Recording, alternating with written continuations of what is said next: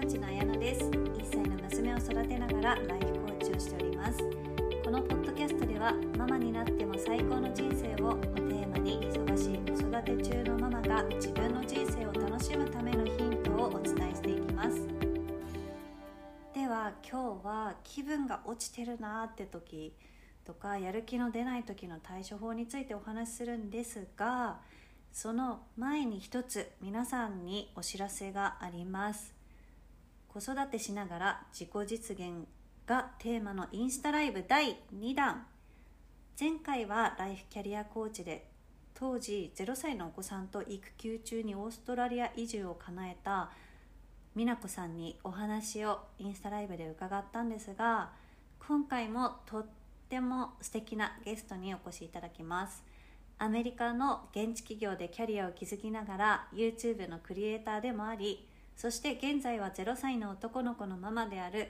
ミヤ goes to サンフランシスコのミヤさんと日本時間の14日木曜日の日中1時13時ですね。インスタライブさせていただきます。ミヤさんはアメリカのサンフランシスコの現地企業でお仕事されていらっしゃってお仕事のお話とかみやさんのこうアメリカでの生活について YouTube で発信されていらっしゃるんですけどとにかくみやさんの動画とかインスタもそうなんですけど世界観空気感ライフスタイルが全部本当になんかね素敵なんですよ。ちょっと素敵っていう言葉しか出てこないんですけど。エピソードのこのこのエピソードの説明欄にみやさんのアカウントリンクも載せているのでぜひチェックしてみてください。今回そんなみやさんにインタビューさせていただくんですが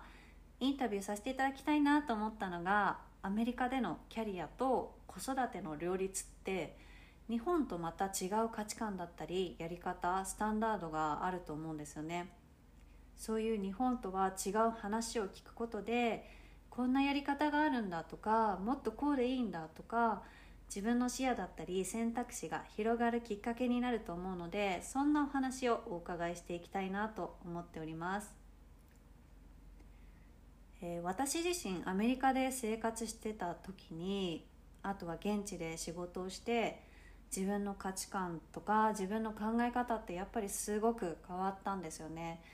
どう変わったかっていうと自分の好きとか価値観を軸にそこを優先して生きてる人が多かったのでそういう生き方もそうですしプライベートとか自分の生活家族を大切にした仕事のやり方働き方があるってことを学んだんですよね。で改めて今自分が子育てをするようになって自分もみやさんにいろいろお伺いしてキャリアと子育てっていう観点で日本以外のスタンダードやり方を知ることで自分の視野を広げることができるんじゃないかなと思っています。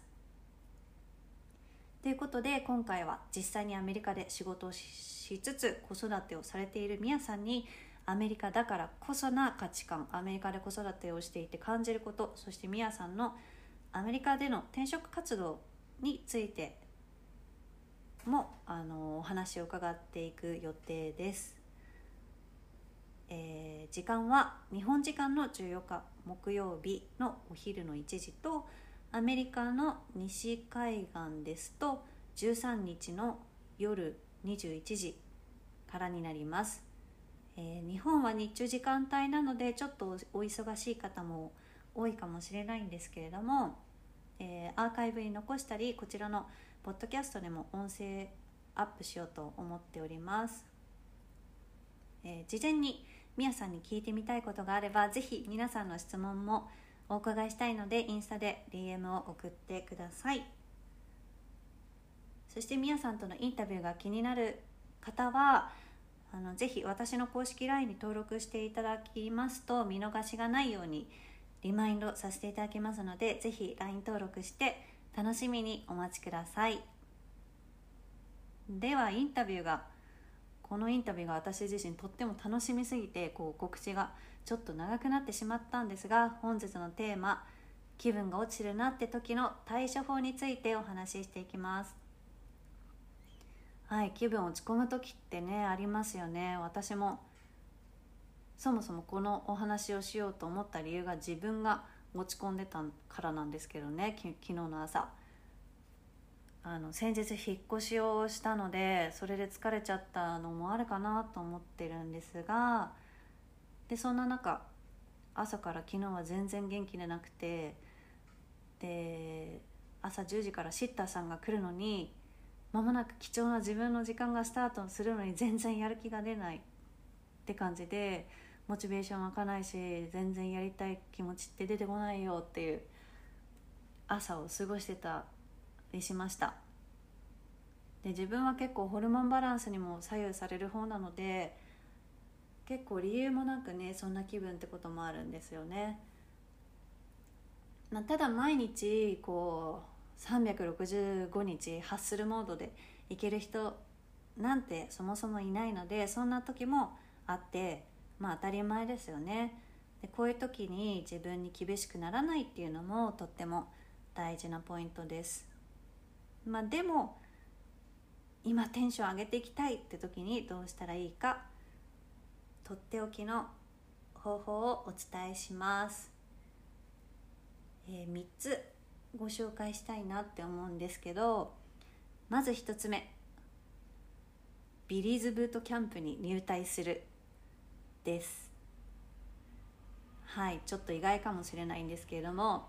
実際私は昨日これをやってから気分がガラッと変わってバシバシとこの今お話ししてるポッドキャストの内容とかもう一ついろいろアイデアをまとめたりとかあのね結構サクサク動けるようになりました。特にねビリーズブートキャンプの一番激しくてきついゾーンがおすすめです。でちなみにすごい多分あのビリーズブートキャンプって多分長いと思うんですけど全然長い時間やる必要性はなくて3分とかで十分だと思います。私も5分ぐらいでカットしました。でなんで一番激しいところがいいかっていうと大事なのは心拍数を上げて脳に血液を送ってあげることなんですよね。で特に一定のリズムの運動をするとセロトニンが出やすくなるので心があの落ち着いてきたりする効果もあのあります。なので体を動かすっていうことですね。ガラッとこう気分が変えられるのでやる気が出ないって時は体を動かすっていうことを意識してみてください。あのヨガとかでも気分転換にはすごくなると思うんですが気分をこう高揚させるっていうためには心拍数が上がる運動の方が効果が高いのでまずは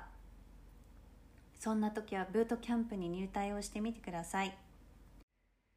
ちなみに入隊って言ってるんですけどここで言う入隊というのはあのちょっとこう YouTube で検索して見てみてねっていうお話で先ほどちょっと調べてみたら数年前に新しい有料コンテンツが出てたみたいなのであの課金してやってくださいっていうお話ではなくちょっとこう YouTube で見る程度でかじっていただければという補足です、えー、2つ目。睡眠と栄養が足りているかチェックしてみましょう。気分が上がらない時って単純に睡眠が足りてないとかタンパク質が取れてないっていう体があの最低限必要としているものを与えられてあげてないっていうパターンもあります。そういえば睡眠って足りてるかな？タンパク質って取れてたかな？っていうのをまず思い出してみてください。もし足りてないものがあれば10分20分ちょっとお昼寝してみるですとかお肉をがっつり食べたり栄養が取れそうな食事を心がけるっていうことをしてみてください。で脳が活動するためにはタンパク質って絶対に必要なんですよね。あのうつ病で悩まれてる方も改善には食事療法の影響がすごく大きいって言われていてあのそもそもタンパク質がないとセロトニンやドーパミンっていった神経伝達物質が作り出せないのであの自然タンパク質がないと自然には作れないんですよ。なので集中力ややる気が低下してしまうっていうのがあるので食事にも、えー、気をつけてみましょう。はい次は3つ目。書き出すですね。書くです。落ち込んでるやる気が出ないっていうその気持ちを書き出してみましょう。特に気分の落ち込みの原因になっているものは何かあるかな？をチェックしてみてください。落ち込みのきっかけをあの意外と忘れてしまってるっていうこともあると思います。なんかちょっとしたきっかけが最初にあったんだけどその落ち込んだ気持ちだけをこうがなんとなく残ってしまっているっていうことですね。例えば誰かから言われた一言が頭の片隅に残っててとか昨日失敗してしまったことがあってそれがなんとなくこうずっしりきててっていうこともあると思います。そういうあのきっかけをまず思い出して原因が分かるとあこれまだ引きずってたんだなとか意外と今考えてみたらそんなに落ち込むことじゃないやとかってこうなんとなく落ち込んでたものを解消させることができると思います。もやもやっとしたものを言語化して客観的になるだけで全然違うのでまずは書き出してみましょう、えー、最後に一つだけやる気が出ない自分に投げかけてみてほしい質問をご紹介しますね。まず今から3年後の自分をイメージしてみてください。今より成長して先を進んでいる3年後の自分。どこにいてどんなことをしていると思いますか？ちょっと想像してみてください、えー、私の場合はですね、まあ、多分子供が4歳。で自分の仕事もね引き続き楽しみながらいろんな土地を訪ねて勝手な想像なんですけどノマドファミリーみたいないろいろ転々とした生活してたら理想だなみたいな風に思ったりしてたんですけどね、皆さんもちょっと3年後を想像してみてください。でそんな3年後の自分はこう今ねちょっと元気がない自分にどんなメッセージを送ってあげたいと思いますか、えー、昨日私はこの質問を、考えてみた時今日一つでも自分のために何かできれば合格っていう言葉をかけてあげたくなりました。たった一つ何かできたらそれで合格って言われるとこうすごく気持ちがやっぱ楽になったのでちょっとこう視点を変えてみるためにこういう質問を投げかけてみるのも、えー、気分の、あのー、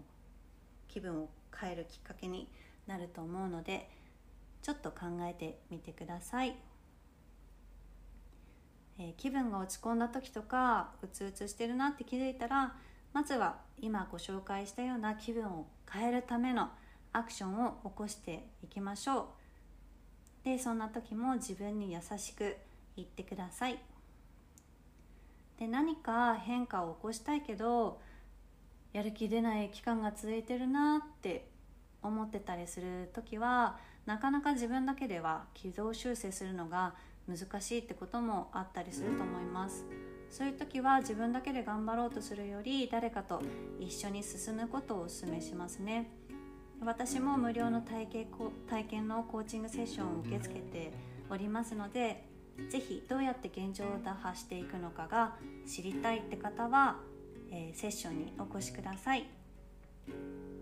では今後もママが人生を楽しむためのヒントをお伝えしていきますのでフォローいただけるととても嬉しいです。今日もママのためのミータイムをお聴きいただきありがとうございました。